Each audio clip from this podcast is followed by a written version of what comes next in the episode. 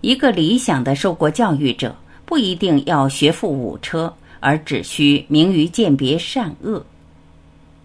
林语堂。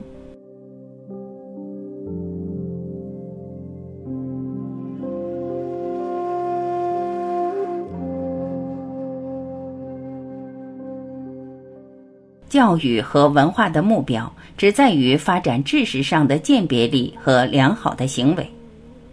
一个理想的受过教育者，不一定要学富五车，而只需明于鉴别善恶，能够辨别何者是可爱，何者是可憎的，即是在知识上能辨别。最令人难受的，莫过于遇着一个胸中装满着历史上的事实人物。并且对苏轼或杰克的时事极为熟悉，但见解和态度则是完全错误的人。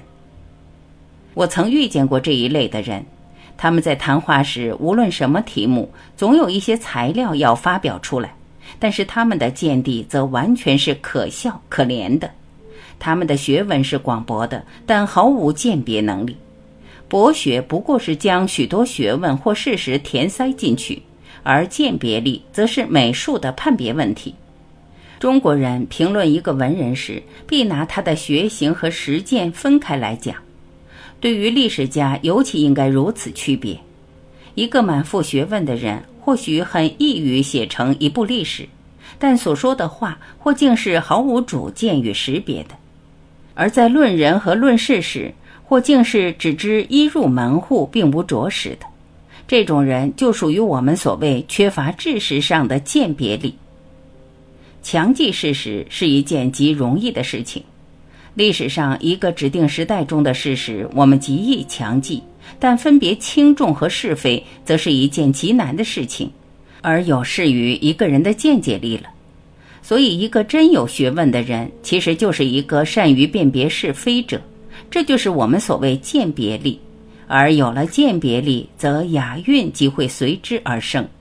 但一个人如果想有鉴别力，他必须先有见识明敏的能力、独立的判断力和不为一切社会的、政治的、文学的、艺术的或学院士的诱惑所威胁或炫惑。一个人在成人时代中，他的四周当然必有无数各种各式的诱惑。如名利诱惑、爱国诱惑、政治诱惑、宗教诱惑和惑人的诗人、惑人的艺术家、惑人的独裁者与惑人的心理学家。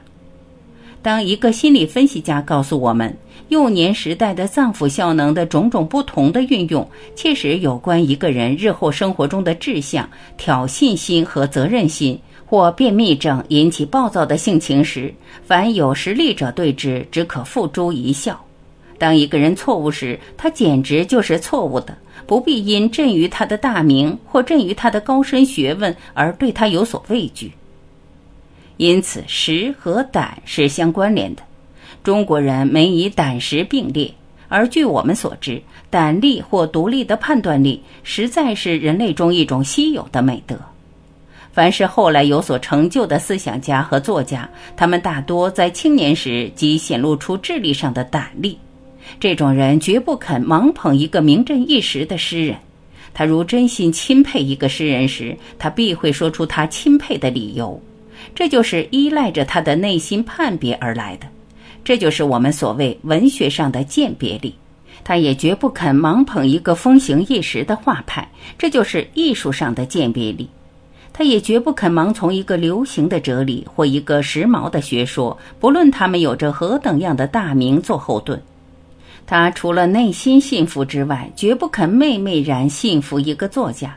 如若那个作家能使他信服，那个作家就是不错的；但如若那作家不能使他信服，则那个作家是错误的，而他自己是对的。这就是知识上的鉴别力。这种智力上的胆力和独立的判断力，无疑的必须一己的内心中先具着一种志气的天真的自信心。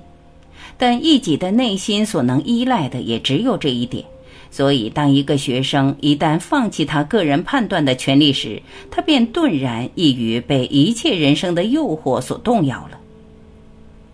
孔子好像已经觉得学而不思比思而不学更不好，所以他说：“学而不思则罔，思而不学则殆。他必因看见弟子之中这种学而不思的人太多了，所以他要提出这种警告。这个警告其实也是现代的学校所极为需要的。我们都知道，现在一般的教育和一般的学校制度都偏于割舍了鉴别力以求学问，是强记事实即为教育的本身目标。好像赋予学问即会使人成为一个高士，但是学校中为什么要贬视思想？为什么要歪曲学制，而将愉快的求学企图变成了机械式的、严定尺寸的、划一的和被动的强记事实？我们为什么要把知识置于思想之前？我们为什么愿意称呼一个仅是读足了心理学、中古历史、伦理学和宗教学学分的大学毕业生为学成之士？这种学分和文凭何以会取代了教育的真正目标的地位？何以会使学生们的心目中也认为是如此的？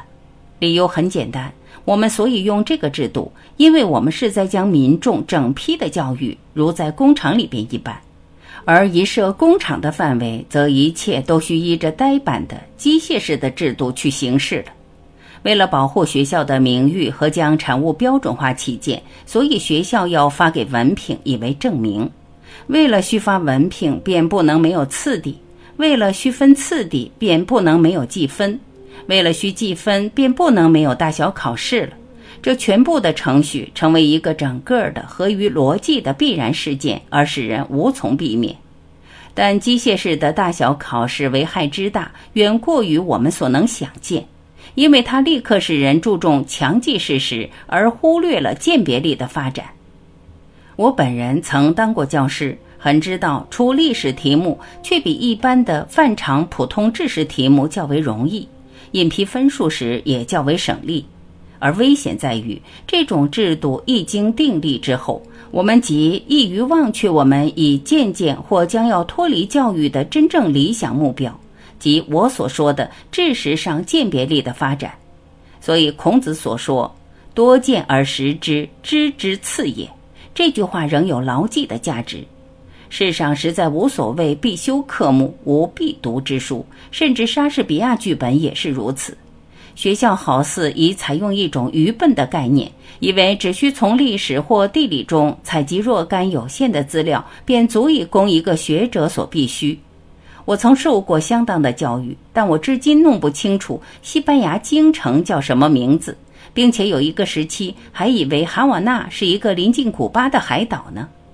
必修课程的规定，其危险在于它意含一个人只要读完这个课程，便已在事实上知晓了一个学者所应知晓的事情。所以，一个毕业生离校之后，即不再企图更试学问或再读一些书，因为他是已经学完了一切应该知道的学问了。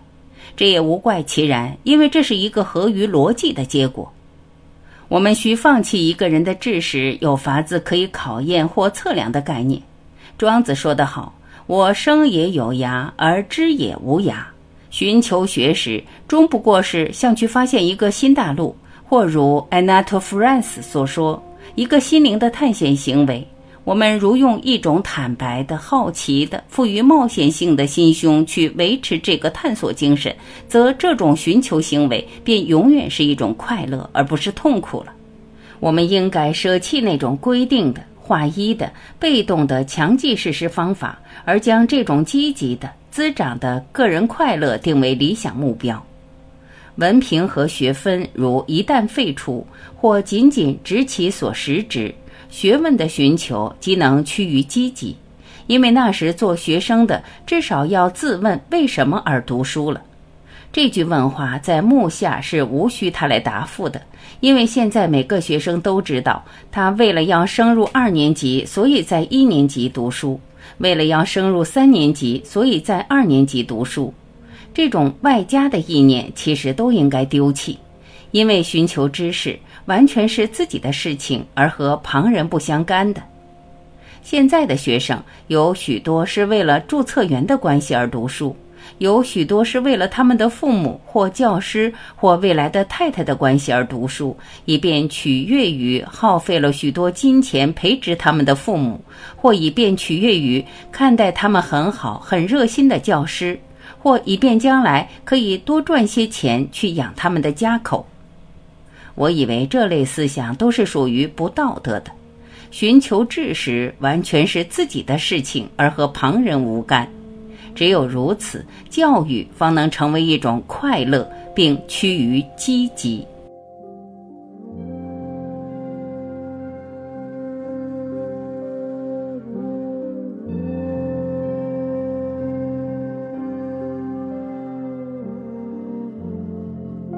感谢聆听，我是晚琪，再会。